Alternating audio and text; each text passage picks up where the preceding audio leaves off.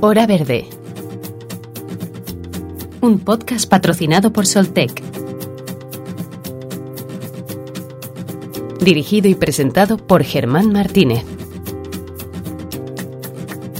Hola a todos y a todas, bienvenidos y bienvenidas a Hora Verde en una semana en la que hemos celebrado el Día Mundial del Ahorro de Energía. Por este motivo, Unión Española Fotovoltaica, UNEF, organiza esta semana el séptimo foro solar que se está desarrollando ahora mismo y en el que aún puedes participar como asistente ya que se desarrolla online por motivo de la COVID-19. De hecho, este foro solar está teniendo lugar entre el pasado miércoles y el próximo jueves, es decir, entre ayer y mañana, en una serie de conferencias y debates que vamos a seguir muy de cerca desde Hora Verde. Tanto nos vamos a centrar esta semana en la situación de la energía solar que excepcionalmente vamos a publicar un doble capítulo. Este que estás escuchando es el primero, en el que resumimos todo lo ocurrido durante la primera jornada de ayer, pero el próximo domingo vamos a subir la segunda parte, que sintetizará las otras dos jornadas del séptimo foro solar. De, esta forma, con un doble capítulo en el que participarán los y las responsables del sector de la energía solar a nivel internacional, abordamos un foro cuyo título ya es sugerente. El séptimo foro solar organizado por UNEF se ha titulado La fotovoltaica como motor de la recuperación económica. De esta forma se hace evidente la estrategia del sector para los próximos años, que, que, si tuviésemos que resumir en una idea, sería sin duda la misión de convertir la energía solar en el motor de cambio, no solo del modelo energético, sino de las sociedades contemporáneas. Para conseguirlo, el foro reúne a prácticamente toda la comunidad pública, empresarial y profesional que está desarrollando estas estrategias de cambio de modelo y paradigma eh, vamos, a los que tienen que posibilitar este gran cambio. Y hemos estado siguiendo todas y cada una de sus intervenciones para rescatar eh, sus aportaciones y haceros un resumen. Creedme si os digo que no es fácil sintetizar en dos episodios de 45 minutos todo lo que se va a decir durante tres eh, largas jornadas en las que van a intervenir decenas de personas. Pero lo vamos a intentar. Por lo tanto, estos dos programas van a romper un poco nuestra estructura tradicional, por lo que no va a haber eh, testimonios de vosotros y vosotras, eh, tampoco va a haber cortes de documentales sobre la temática, ni tampoco tendremos nuestra sección final, nuestro viaje en un minuto. Todo a cambio de exprimir el tiempo y aprovecharlo para incluir la máxima información posible de los asistentes a este foro solar. Un foro, y ya vamos de lleno a, comentarlo, que abría la vicepresidenta cuarta del Gobierno de España y ministra para la Transición Ecológica y el Reto Demográfico, Teresa Rivera. En esta primera jornada, además de a Teresa Rivera, hemos tenido la oportunidad de escuchar a Joan Groissart, eh, director general de IDAE, el Instituto para la Diversificación y Ahorro de la Energía, y también cuatro mesas de debate y tertulia. La primera de estas rondas ha versado sobre los nuevos escenarios en el momento actual y cómo han variado las estrategias de las propias empresas. La segunda sobre las nuevas regulaciones y las oportunidades que, éstas presentan. Aquí, en esta segunda, se habló de autoconsumo colectivo, de comunidades fotovoltaicas y de agregadores de demanda. La tercera hizo un análisis más político y la cuarta y última habló sobre la subasta, sobre su funcionamiento y utilidad. Este primer episodio del séptimo foro solar analizará todas estas participaciones que vamos a ir eh, comentando poco a poco, desgranando paso a paso, intervención a intervención. Esperamos que este complicado trabajo de sintetizar y, montar diferentes eh, testimonios de una manera coherente, con, un hilo conductor, pues os sirva para tener una mejor idea de todo lo que se ha dicho en esta primera jornada. No es nada fácil condensar unas eh, seis horas de contenido, pero lo vamos a intentar. Así que, sin más, comenzamos este doble capítulo de Hora Verde sobre el séptimo foro solar, la fotovoltaica como motor de la recuperación económica.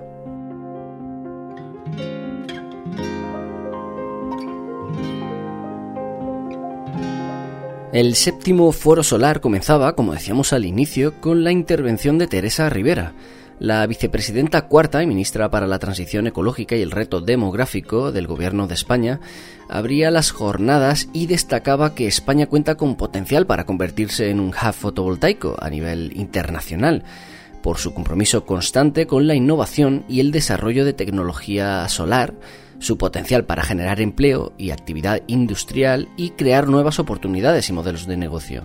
Rivera también auguraba un gran futuro a pesar de una década pues bastante dura para el sector. Las renovables no dejan de crecer y la energía fotovoltaica será la reina en la próxima década. El sector ha pasado años duros, pero con el impulso de la nueva regulación nacional ha sabido fortalecerse y posicionarse como un sector maduro, capaz de abordar las respuestas de la recuperación económica, transformadora, verde e inclusiva, afirmaba Rivera. Cerraba su intervención detallando los objetivos para los próximos años. La escuchamos esa flexibilidad, esa capacidad modular de ofrecer soluciones a distintos consumidores con distintas demandas, adaptándose a las circunstancias de cada terreno, de cada espacio, hace de la energía solar fotovoltaica una de las soluciones más interesantes en todas partes. Algo que destaca también, como también señalaba Rafael, el World Energy Outlook publicado la semana pasada por la Agencia Internacional de la Energía, una agencia tradicionalmente eh, asociada a los modos eh, clásicos de producir, consumir y estimar la evolución de los sistemas energéticos y de las alternativas energéticas a escala global que poco a poco ha ido incorporando con la seriedad y trascendencia que merecen las soluciones renovables hasta el punto de que por primera vez se toma en serio y plantea un escenario de plena descarbonización del sector en un escenario temporal compatible con el Acuerdo de París.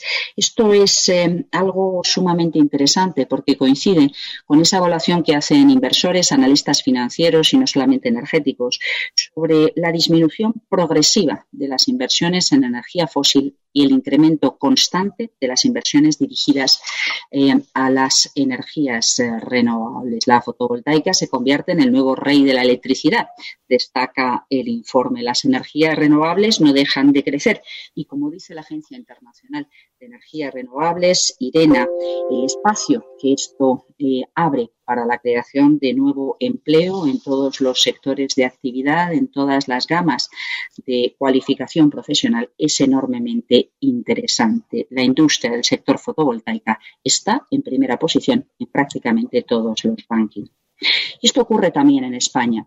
Y yo añadiré que la celebración de este foro solar en España pone de manifiesto la fortaleza de un sector que lo ha pasado mal, que lo ha pasado mal y se ha sabido encontrar, reencontrar, fortalecer y posicionarse. En España hemos pasado en muy poco tiempo también en un, espacio difícil, complicado, a una recuperación de la capacidad instalada y a una, una, una, una recuperación del conjunto de las eh, piezas de esa cadena de valor asociada a la instalación, uso, consumo, disfrute de la energía solar fotovoltaica. En 2019 hemos eh, superado los 9.900 megas de capacidad fotovoltaica acumulada frente a los 5.000 que existían en el año 2018, apenas un año antes. Y queremos llegar a 39 gigas en el año 2030, tal y como incluye la referencia a esta, a esta tecnología en el Plan Nacional Integrado de Energía y Clima. Creemos que no solamente es importante el que la energía que consumamos sea energía verde, pensamos que es fundamental que esto esté asociado al fortalecimiento de toda la cadena de valor industrial y de servicios que integra esta oportunidad de transformación de nuestro sistema energético. Hemos dejado atrás los años duros entre 2007 y 2015.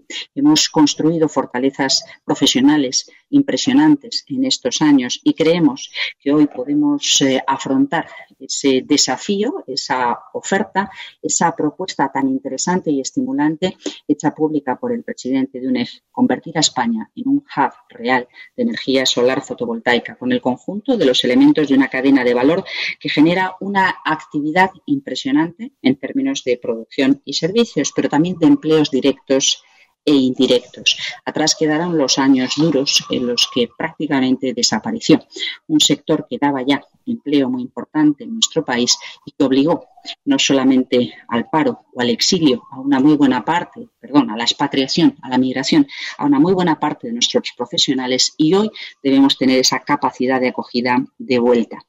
Pero tampoco podemos eh, caer en la autocomplacencia. Quedan muchos desafíos eh, por delante. Pensemos que esa versatilidad que ofrece el sector debe ser aprovechada al máximo Quizá eh, estas reflexiones compartidas sobre la necesidad de mejorar la capacidad de gestión burocrática y administrativa son pertinentes, pero no olvidemos que el gran desafío pendiente todavía es la plena integración en el diseño de nuestros edificios, de nuestro parque construido, aquello con lo que podamos convivir con total naturalidad, pero también con un efecto estético que todavía no hemos conseguido en todas las ocasiones, en todos los rendimientos. Y es cierto que esto va a requerir de un entendimiento, de una formación, de una cualificación de toda la cadena de valor, incluidos arquitectos e ingenieros o incluidos aquellos responsables de los servicios de urbanismo y vivienda de todas las administraciones. Y esto no es algo exclusivo de los eh, gestores de los edificios, también lo es, como digo, de todos vosotros, de cada uno de vosotros en vuestra pequeña aportación al conjunto de las soluciones del sistema. A continuación intervenía Joan Groissart, el director general de IDAE, del Instituto para la Diversificación y Ahorro de la Energía. Joan explicaba las tres crisis a las que nos vamos a enfrentar en los próximos años y detallaba el marco legislativo que existía y el que se está construyendo para respaldar la implantación de renovables, unas renovables en las que sobresale enormemente la solar fotovoltaica. Groisar comentaba además la importancia que tienen las eh, políticas palanca, que transversalmente ayudan a que el desarrollo de un nuevo modelo energético sostenido en fotovoltaica considere a las regiones rurales, a la justicia energética y a la inclusión como ejes fundamentales sobre los que no solo cambiar de modelo, sino que el cambio suponga una mejora generalizada también en justicia social para entender la situación actual a la que nos enfrentamos, tenemos que eh, abordar, tenemos que estar pensando de forma global en las distintas crisis en las que nos estamos eh, enfrentando. Empezamos por la crisis climática que conocemos, que venimos conociendo, que venimos trabajando y que efectivamente ha sido sustituida, no ha sido sustituida, sino que ha sido eh, complementada, ha sido tapada estos últimos meses por una crisis de ámbito distinto, una crisis sanitaria, pero sigue ahí. Cuando resolvamos la situación sanitaria, seguirá estando la crisis ambiental, la crisis climática y, por tanto, la respuesta a una cosa tiene que ir ligada a la respuesta a la, a la otra. A, su vez, como bien conocéis, la crisis eh, sanitaria nos ha traído una situación eh, económica difícil, no solo en España, el conjunto de la Unión Europea el conjunto del planeta está abordando una situación económica eh, difícil en estos momentos y lo que pasa a partir de ahora, conocemos los datos eh, de los primeros trimestres de este, de este año, lo que pasa a partir de ahora eh, dependerá en buena medida de lo que hagamos, si seguimos un, un, esquema inercial, un esquema business as usual o si aprovechamos el conjunto de instrumentos que tenemos a nuestra disposición para activar, realmente reactivar esa, la economía.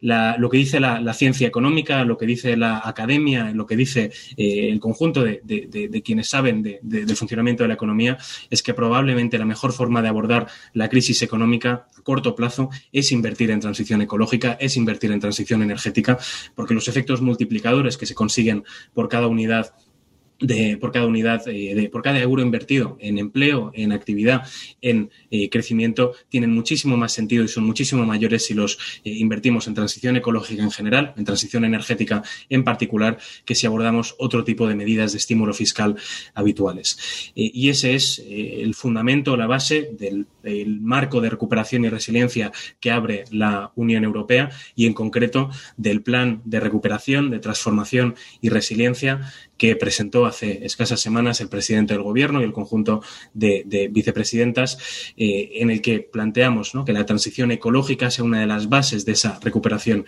económica. El 37% en concreto del plan, de, de las inversiones dirigidas en el plan de recuperación, transformación y resiliencia son en el ámbito de la transición energética ecológica en su conjunto y energética en particular. Y para ello España no parte de cero. Conocéis, eh, tenemos ya un marco estratégico de energía y clima que se compone de un Plan Nacional Integrado de Energía y Clima a 2030, de una estrategia a largo plazo de descarbonización a 2050, de una ley de cambio climático y transición energética que en estos momentos está en Cortes, que justamente entre hoy y mañana eh, pues no se podrá discutir porque eh, sus señorías están, pues, se están enfrentando a otro tipo de, debates, entiendo que temas estériles, pero en todo caso el proyecto de ley está en cortes y, próximamente seguramente verá, verá el BOE. Eh, y, hablando también de este marco estratégico de energía y clima, hace eh, la semana pasada justamente la Comisión Europea publicó sus evaluaciones de los planes de, integrados de energía y clima del conjunto de los Estados miembros. Concretamente, es, es un documento público, lo podéis ver en la web del de la Comisión Europea. En el caso de España, además de reconocer eh, su elevado nivel de ambición, en el caso de las renovables concretamente, destaca que es muy ambicioso el plan eh, español y además lo que destaca la Comisión Europea es que el Plan Integrado de Energía y Clima español es una sólida base para que España pueda diseñar sus medidas del plan de recuperación y resiliencia en el ámbito de energía y clima. Eh, en este sentido, el, plan de, recuperación, transformación y resiliencia está basado en 10 políticas palanca de reforma estructural para conseguir ese crecimiento del que hablábamos. El documento eh, lo, iba a querer compartir, pero bueno, lo tenéis eh, accesible online. Y de esas 10 políticas palanca, como digo, hay un 37% del peso que está basado en transición ecológica. Hay dos políticas palanca específicamente donde la transición energética y en concreto el sector fotovoltaico entendemos que, tiene especial interés. Por un lado, la política palanca 1, agenda urbana y rural y lucha contra la despoblación, porque cuando hablamos de ciudades más sostenibles, de entornos urbanos y rurales más amigables, hablamos también de la integración de renovables en la edificación, hablamos de la, de la edificación, como comentaba la vicepresidenta al principio, como una, una cuestión íntegra que también tiene que ser generadora de energía y aquí encaja perfectamente el autoconsumo, el... Eh, las modificaciones normativas ligadas al autoconsumo, tanto eh, desbloqueando eh, dificultades administrativas como sobre todo el último cambio que sabéis que está en marcha del Código Técnico de la Edificación, que dice que todos los nuevos edificios a partir de mil metros cuadrados, sean residenciales o, de otros usos, deberán incorporar generación eh, renovable.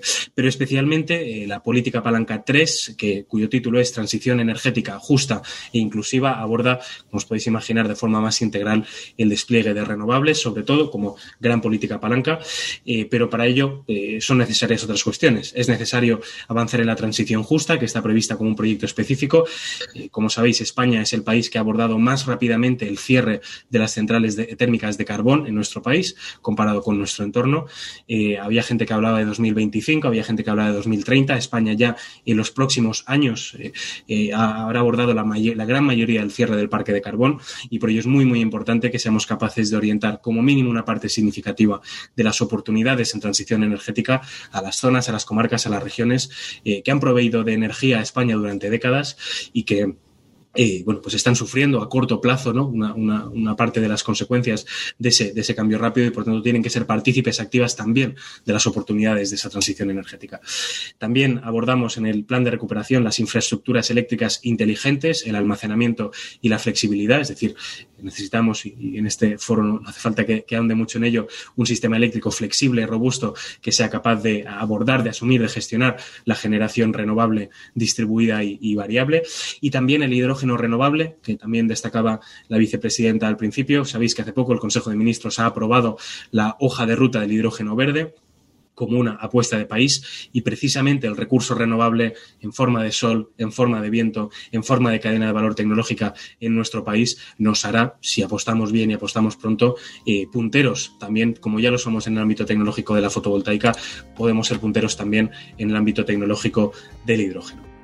A partir de aquí, y vamos a intentar hacerlo muy dinámico, se han sucedido cuatro mesas, cuatro tertulias de análisis de, diversas temáticas, como comentábamos al inicio.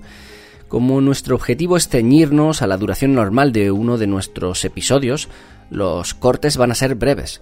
En este primer capítulo de este programa doble, te recordamos que el próximo domingo subiremos la segunda parte, recogemos lo que se ha dicho en las cuatro mesas de forma bastante sintética dedicaremos a cada mesa entre 7 y 8 minutos, así que considerando que en algunas había 5 y 6 personas, serán intervenciones, como decimos, muy cortas. Son solamente las ideas más destacadas. Recuerda que si quieres, aún estás a tiempo de participar en este séptimo foro solar, ya que queda toda la jornada del jueves y viernes todavía. Puedes hacerlo en la web de, de.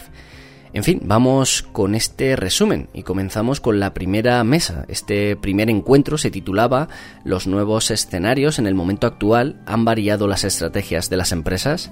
Y se intentaban discernir las principales estrategias empresariales, los modelos de negocio y las previsiones para los próximos cinco años de las empresas. Por orden vais a escuchar seis cortes. En primer lugar, Rafael González, director general de renovables de Endesa, hablaba de la posición de Endesa en renovables y su apuesta desde hace bastantes años.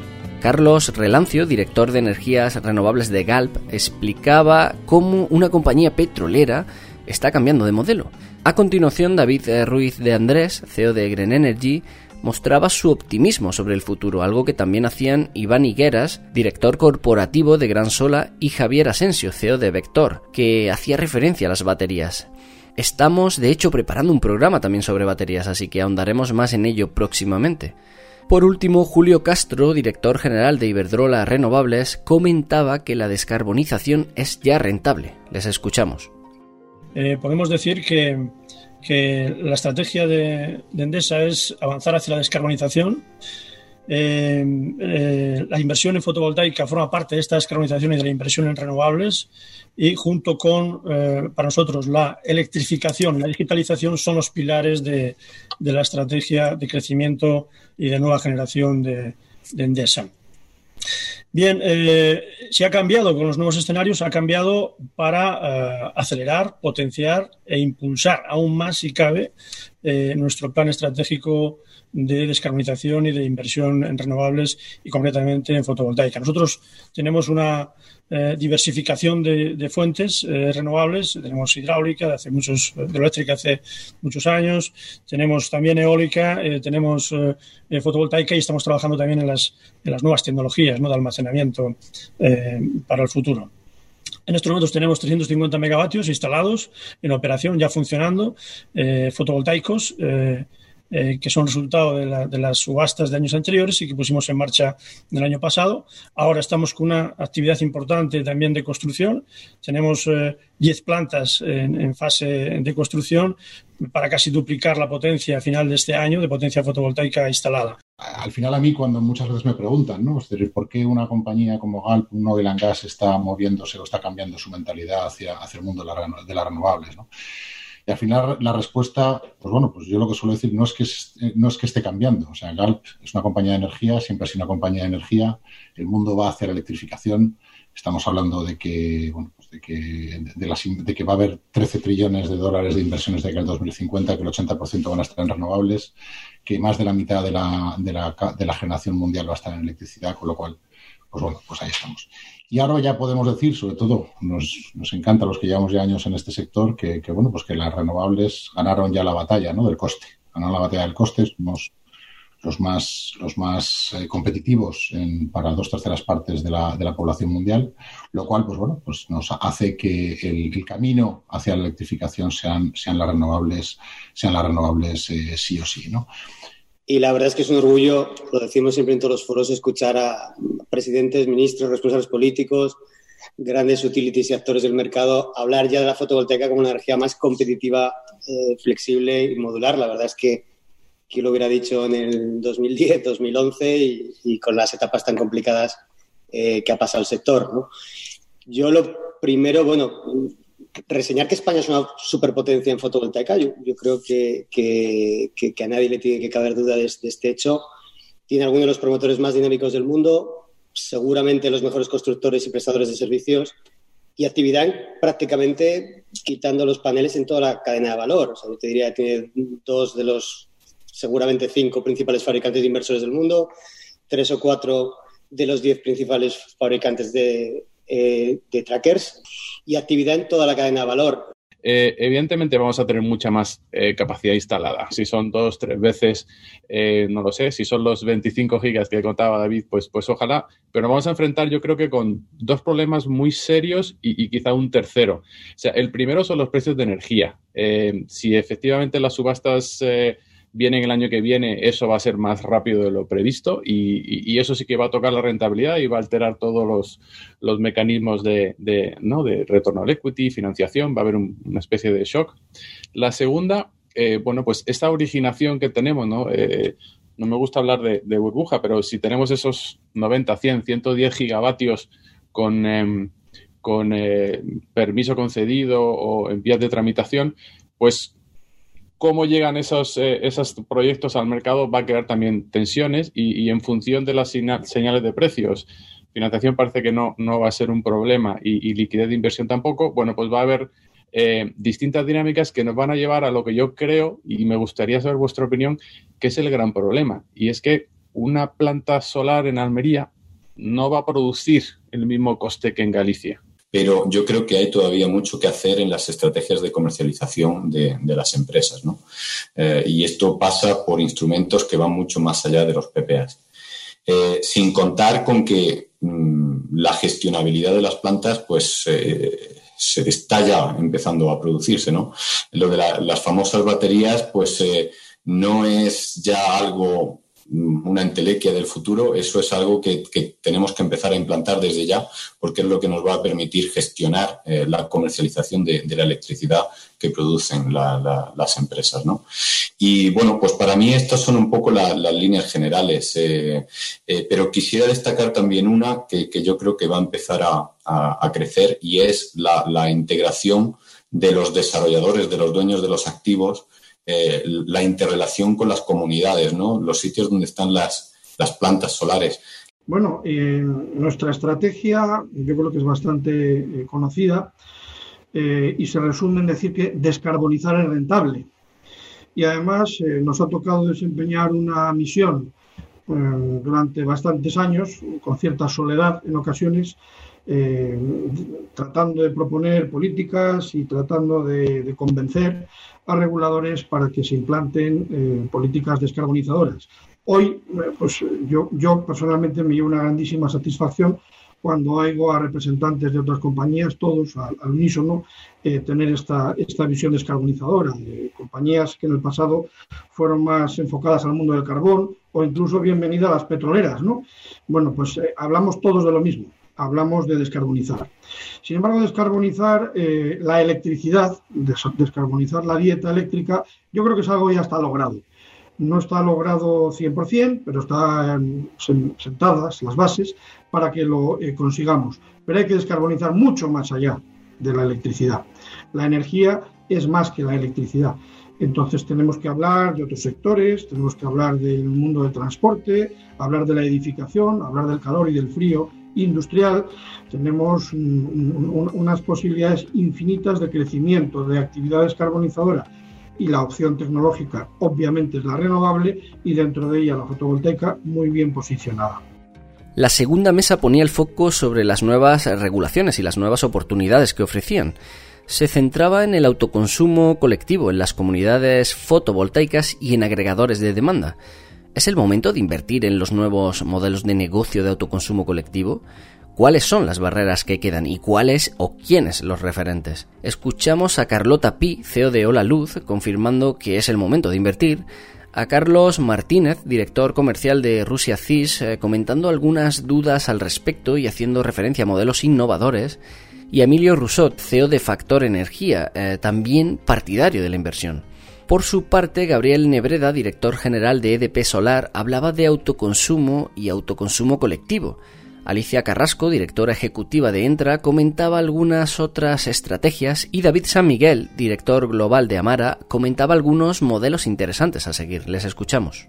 Pues sin ninguna duda, sí rotundo, es el momento de invertir ahora en este tipo de, propuestas, en este tipo de propuestas em, de inversión, em, por varios motivos. Sobre todo el motivo número uno es que vamos a sufrir, como comentaban en la mesa anterior, las consecuencias em, económicas derivadas de una crisis sanitaria, de una pandemia que tiene unas consecuencias económicas y precisamente todo lo que sean proyectos de inversión que ayuden a las familias a activar el ahorro y que ayuden a transformar el modelo de generación de un país como España, que es el país del sol, sin duda es el momento oportuno. El, COVID ha generado un contexto em, positivo, un contexto em, magnífico, a pesar de todas las, situaciones dramáticas que estamos viviendo. Tiene este ángulo positivo de generar esta transformación en el modelo de generación eh, para poder transitar a, esta, a, esta, a este modelo combinado de generación centralizada con generación distribuida que nos permita tener una mayor competitividad y generar un mayor ahorro a, las familias. Quería tener el punto de vista de un fabricante de inversores bien asentado ya en el mercado español y estamos, estamos percibiendo que no hay una clara revisión de los planes de inversión de, nuestros socios en el mercado. Eh, las apuestas de inversión, que por su propia naturaleza tienen basadas en el largo plazo, eh, están manteniendo el impulso eh, y eso hace suponer que se siguen buscando, como ha comentado David, modelos innovadores que van estableciendo un sistema eléctrico más competitivo y justo, que es lo que creo que hay detrás de buena parte de estas iniciativas. Por supuesto, el COVID está poniendo en dificultades y, grandes ¿no? a, todo esto, ¿no? una burocracia colapsada, centrada en otras prioridades, que estaría limitando algo el impulso político que es tan necesario. Sin embargo, bueno, creo que es eh, un consenso general también que los fondos los programas de recuperación y los fondos de recuperación ligados a los programas, tanto nacionales como de la Unión Europea, eh, se van a centrar en, temas tan ligados a nuestro, al tema de nuestra mesa como es la digitalización y la política de transición ecológica y cambio climático. Eh, por lo tanto, diría que absolutamente sí, es un momento no de inversión, sino clave en la inversión, ya que se centraría esta inversión en lo que debe ser uno de los paradigmas de desarrollo económico, o mejor dicho, de la recuperación económica que, queremos para, nuestro país. Yo la verdad lo primero que diría, ciñéndome a la pregunta, es que eh, es el momento porque es rentable. Estamos en un momento en que el descenso del coste de la inversión de la tecnología fotovoltaica y unido a una señal económica procedente de la tarifa en cuanto al, término de energía, al viaje de energía, bueno, es un momento en que ya no se trata solo de que se haga por un motivo eh, como hasta ahora, ¿no? que hemos promovido todo el desarrollo a nivel doméstico muy centrado en la voluntad de lucha contra el cambio climático, en este momento emergencia climática, sino que además desde el punto de vista económico tiene una justificación. Sale a cuenta y es rentable. Además, eh, yo os diría que en el caso del autoconsumo eh, compartido, de la generación distribuida, hombre, eh, añade a lo que es el sistema eléctrico, añade seguridad de suministro, muy en línea con lo que comentaba Alicia, totalmente de acuerdo. Yo creo que es el momento de hacerlo. Incluso te diría, casi te diría que cuando en el, de, Factor Energía, que llevamos muchos años trabajando este tema, hacemos planteamientos de autoconsumo compartido, incidimos en eh, el hecho de que pues el propio edificio puede llegar a ganar valor. Es decir, ahora nos ponemos siempre desde el punto de vista de eh, la comunidad. Generar comunidades eh, energéticas es muy interesante. Y luego, eh, yo te diría que si lo vemos desde un punto de vista macro, estamos contribuyendo claramente a los objetivos del Green Deal europeo desde el punto de vista de, contribuir al desarrollo de las energías renovables. El autoconsumo, en gran medida, creo que es desconocido en España. El autoconsumo colectivo es el gran desconocido. Es decir, eh, por poner algún número y dependiendo de las, eh, fuentes, pero se estima que a día de hoy en torno entre 10 y 15 millones de hogares, ahora mismo les salen los números, ahora mismo instalando un panel fotovoltaico en su comunidad de vecinos estarían ahorrando al día siguiente. Eh, si estos, estos, estos hogares todos instalasen eh, autoconsumo colectivo, estaríamos reduciendo aproximadamente en un 30% la demanda energética eh, eléctrica en España. Creo que son números eh, importantes. España tenemos la característica de que 65% de, los, de los habitantes vivimos en vertical, frente al 25 o 30 en Francia o, una media de 45, con lo cual tenemos esta responsabilidad de crear un modelo de negocio diferente, como, como decía Emilio, modelo de negocio alrededor de comunidades energéticas y yo creo que España hemos sabido ser pioneros en el pasado y creo que tenemos una oportunidad fantástica de volver a ser pioneros en un modelo diferente y exportar al extranjero, que a mí me gustaba la idea de medio. Principalmente creo que la iniciativa que tenemos ahora eh, es la evolución, evolución, regulatoria de propuestas que hay sobre la mesa, que, que aún no hemos terminado de dar una señal clara de cómo se van a desarrollar algunos de los puntos en cuanto a la agregación de los recursos distribuidos, pero que ya nos están planteando eh, algunas de las cosas que podemos hacer. Entonces, eh, tenemos que para finales de año se puede participar la agregación de la demanda y la agregación de almacenamiento en los servicios de balance, en algunos de los servicios de balance. Tenemos también eh, que el Ministerio ha abierto una consulta pública, bueno, que ya ha cerrado también, sobre la, creación de un mercado de capacidad. La creación de un mercado de capacidad tras hacerse un, un análisis de cobertura de, para que vamos a tener la generación suficiente. Si no la tenemos, y posiblemente se necesitará firmeza, y esa firmeza la podemos dar los recursos distribuidos. Y, y esto lo que hace es dar un pago por la disponibilidad de esta firmeza, con lo cual desde Entra, evidentemente, eh, apoyamos la creación de un mercado de, capacidad. De hecho, promovemos que se acelere el análisis de cobertura para que se pueda, antes que después, empezar a tener la certidumbre y la señal para la inversión en los recursos distribuidos que este mercado de capacidad generaría. Estamos viendo también que se ha metido dentro de la ley del sector eléctrico al agregador independiente, eh, al almacenamiento y también a las comunidades energéticas eh, renovables yo creo que se nos está olvidando eh, una cosa importante, ¿no? Han salido varios conceptos, ¿no? De cuadriplicar la potencia instalada, 10 o 10 millones, perdón, de, de, tejados solares. Pero aquí me surge a mí la duda de cómo lo vamos a hacer, cómo vamos a ser capaces como sector de escalarlo, de escalar en tan corto periodo de tiempo, hacer tantas instalaciones. Y para mí aquí hay un un, actor fundamental que le ha comentado Carlota y, es el instalador, ¿no? Es la comunidad de instaladores. Eh, estamos viendo ahora igual ya no tanto por esta situación de pandemia, pero sí en la situación pre-COVID, nosotros estábamos eh, ya viendo que había eh, más demanda de instalaciones que oferta de instaladores, ¿no? y esto es positivo en el sentido de que necesitamos que haya muchos más instaladores y no a cualquier precio. Como sector, tienen que ser instaladores que estén bien formados. Tenemos que apostar mucho por formación de instaladores, ya no solo de instaladores, eh, sino a nivel de, todos esos actores que hemos comentado. Eso creo que es, eh, muy importante. Y también la calidad, ¿no? Calidad ya no solo en materiales, sino en servicio. Es decir, tenemos que tener un producto de autoconsumo bueno, potente y de largo recorrido. La penúltima mesa, titulada Leyes de Cambio Climático a nivel de comunidades autónomas, preguntaba a tres responsables autonómicos sobre la legislación en sus eh, respectivas eh, regiones. Se cuestionaba si las leyes de cambio climático autonómicas son un buen instrumento, cuáles eran sus previsiones para los próximos años y qué se necesitaba para impulsar más aún este cambio de modelo. Participaban Olga García, consejera de Transición Ecológica y Sostenibilidad de Extremadura, Mireia Moyá, consejera de Agricultura, Desarrollo Rural, Emergencia Climática y Transición Ecológica de la Comunidad Valenciana, y Manel Torrent, director general de Energía, Seguridad Industrial y Seguridad Minera de la Generalitat de Cataluña. Bueno, nuestro punto de partida es que nosotros estamos alineados con el marco que, ha diseñado el Gobierno de, España y, entonces lo que estamos haciendo es seguir eh, la senda que se ha marcado a nivel nacional.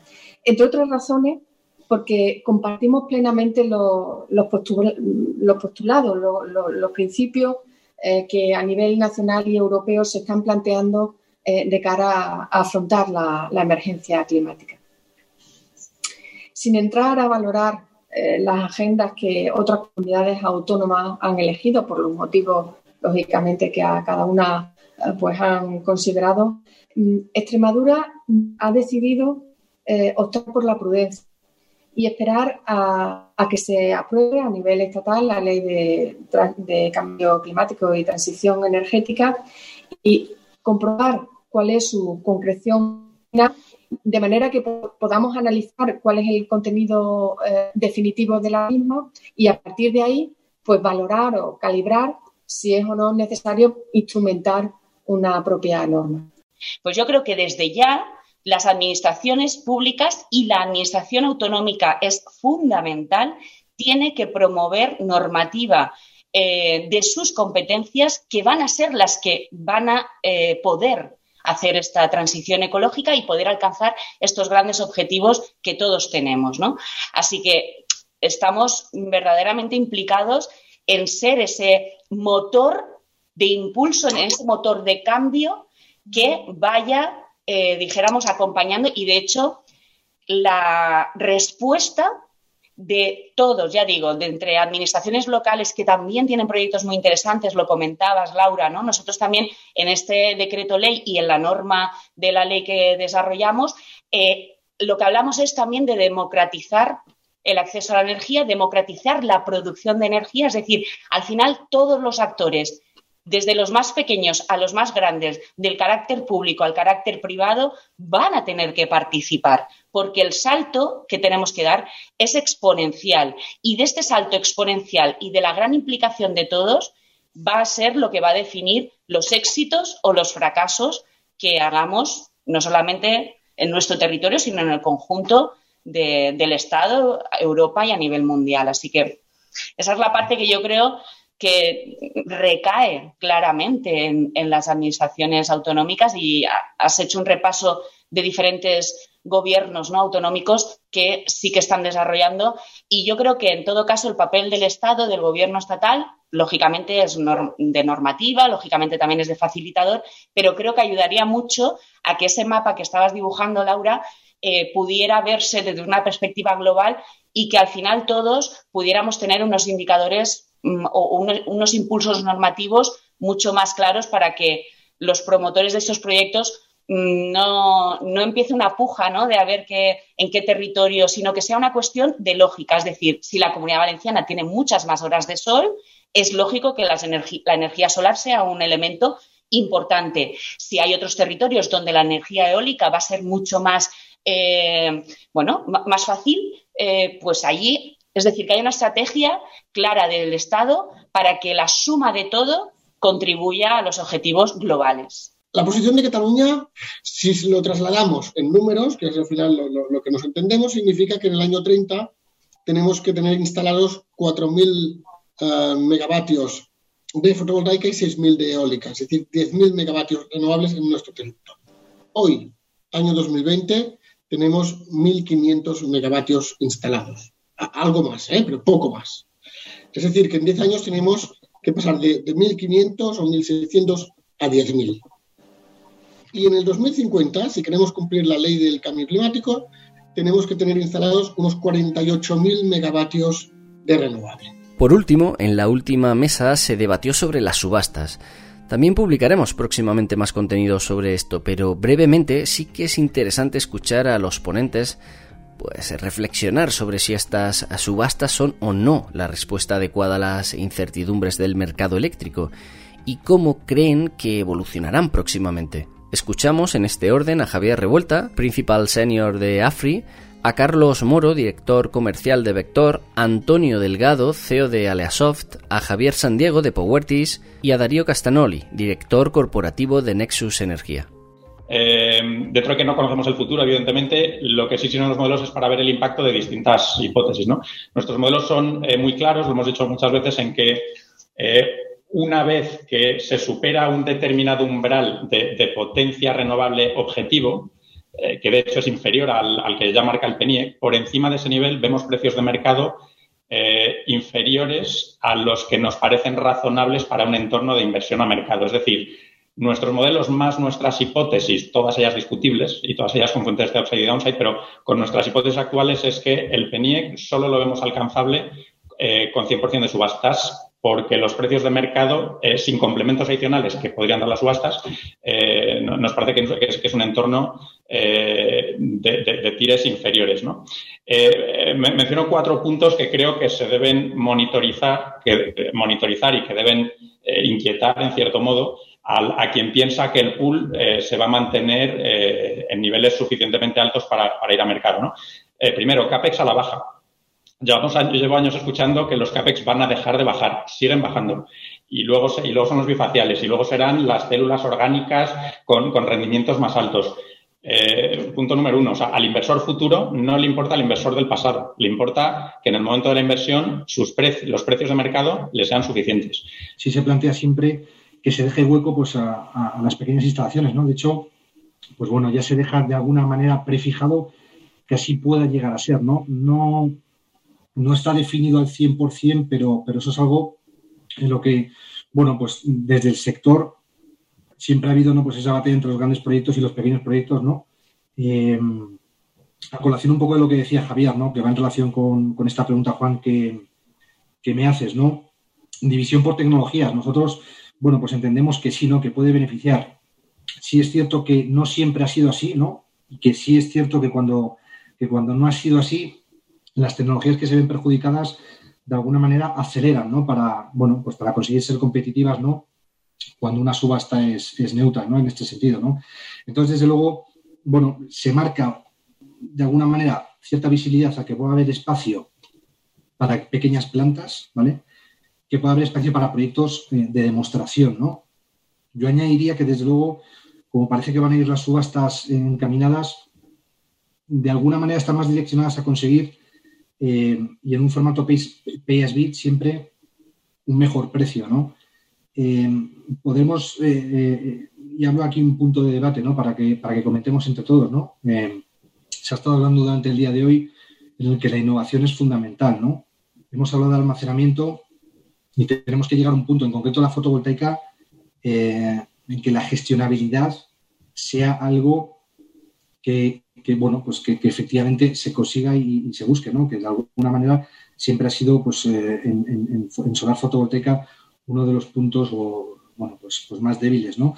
Aquí, desde luego, es algo que, debemos abrir este debate también ¿eh? y, animo al, resto de, participantes a, hablar sobre eh, bueno, pues la necesidad de ir tanto a, fijar un, precio como no a lo mejor a beneficiar la innovación, ¿no? Eh, en este caso pues a nivel tecnológico. ¿no?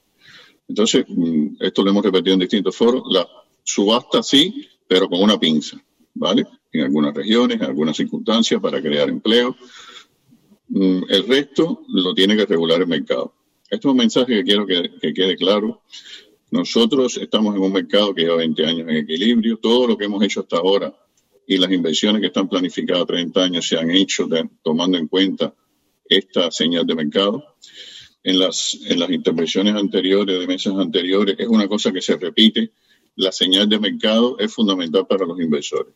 Nosotros no podemos introducir ruidos de, en este sentido. Eh, el COVID, como sabéis, la epidemia a nivel mundial está introduciendo una gran incertidumbre. Y el tema de la subasta, que es un tema regulatorio, está introduciendo una, una incertidumbre también en el mercado. Yo creo que los agentes regulatorios tienen que tomar nota de este tema, tienen que hablar con los inversores, tienen que hablar con los desarrolladores, tienen que hablar con los agentes involucrados, los que están arriesgando cientos o miles de millones con esa gente es con la que hay que hablar de si subasta sí o subasta no, ¿vale? No nosotros que podemos tomar decisiones y mira, de aquí a 10 años estaremos en otro sitio. Pero hay, que, hay gente que está invirtiendo y hay gente que hay que garantizarle que esas inversiones van a ser seguras. Otra cosa importante es la visión de futuro. Nosotros apostamos por el equilibrio de mercado. Eso es fundamental. O hay mercado o no hay mercado. Y la alternativa al mercado es el caos y la incertidumbre. Los inversores necesitan una visión clara de futuro. Eso es lo primero. Y tienen que tener unas previsiones científicas y confiables de futuro, del precio de futuro de, la electricidad. Eso es fundamental.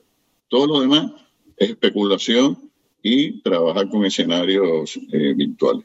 Sigue habiendo un mercado de PPAs y sigue habiendo gente interesada en, firmar PPAs. Eh, yo creo que que esa distorsión se producirá pues si se empieza a ver que, que, las subastas al final se configuran de la forma en la que parece que se van a configurar y de que poco a poco van entrando megavatios, pero yo creo que hasta que señales de, de bajadas de precio en el mercado lleguen a, a, los ojos de, de, los que ahora mismo están firmando PPAs, falta mucho tiempo. Eh, la, la ventana de firma de PPAs sigue abierta. Nosotros pues estamos, estamos negociando PPAs y no hay, no hay, no hay visibilidad de que ahora mismo eso afecte, al menos, no sé, en el próximo año dos años la, la situación parece que no va a cambiar. Hay, no sé, compañías como Total han anunciado su apetito por firmar PPAs hace poco eh, y la situación no, no está cambiando. Al final, o sea, si eso se produce, pues será Mm, cuando realmente empiecen a entrar en operación plantas que participen en la subasta y que obtengan y, que sean adjudicatarias. Pero creemos que para eso queda, tiempo. O sea, al final este sector cambia mucho, pero, pero los, los megavatios tardan en entrar en operación y, y desde luego, bueno, pues eh, si, si, al final se convoca una subasta este año, a principios del año que viene, eh, hasta dentro de dos o tres no se van a estar percibiendo bajadas en el mercado. La, la opinión que tenemos nosotros como, como, como Cisadora, como taker también de, de diferentes PPAs que hemos firmado, es que hay maneras, hay métodos alternativos también, tanto a la subasta como al PPA hasta ahora los PPAs han sido realmente la, palanca principal para proyectos uh, merchant, que en la mayoría de los casos han sido los bancos que han obligado como condición necesaria a firmar un PPA. Problema del PPA desde el punto de vista del productor es que hay dos inconvenientes que son, son grandes. El primero, el momento de firma del PPA no lo deciden las dinámicas del mercado, sino lo deciden la, la evolución de la financiación, los tiempos de proyectos de manera que el productor, han habido algunos que han sido, en comillas, afortunados por haber cerrado PPAs hasta finales del 2019 y otros que lo van a firmar ahora o lo firmarán en el 2021, donde han tenido que soportar una bajada de más de 5 euros de la curva de futuros, de manera que la, profitabilidad se ha ido perdiendo. Entonces, es una componente aleatoria que yo creo es, es subóptima. Y la segundo, el segundo aspecto es que el PPA es un mecanismo estático, es decir, el productor firma el PPA y se olvida de, de, tener una planta durante 15 años.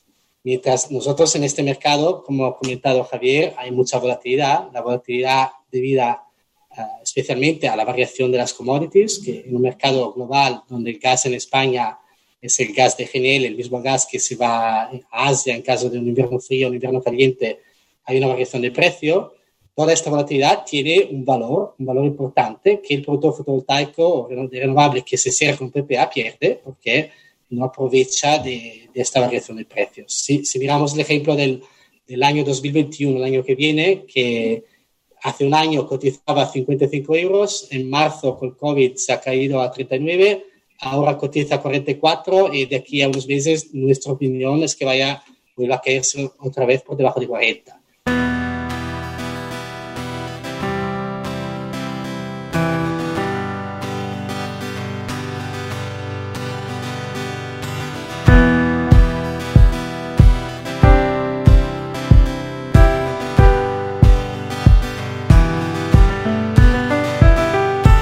Bien, pues este ha sido el resumen de una larga jornada en este séptimo foro solar organizado por UNEF.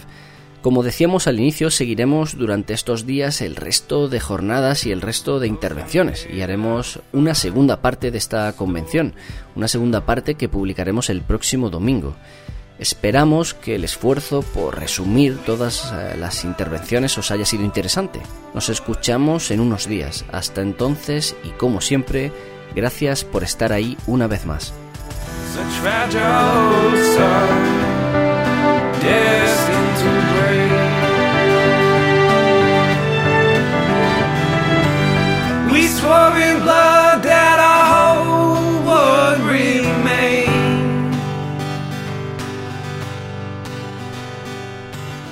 Such fragile souls destined to break.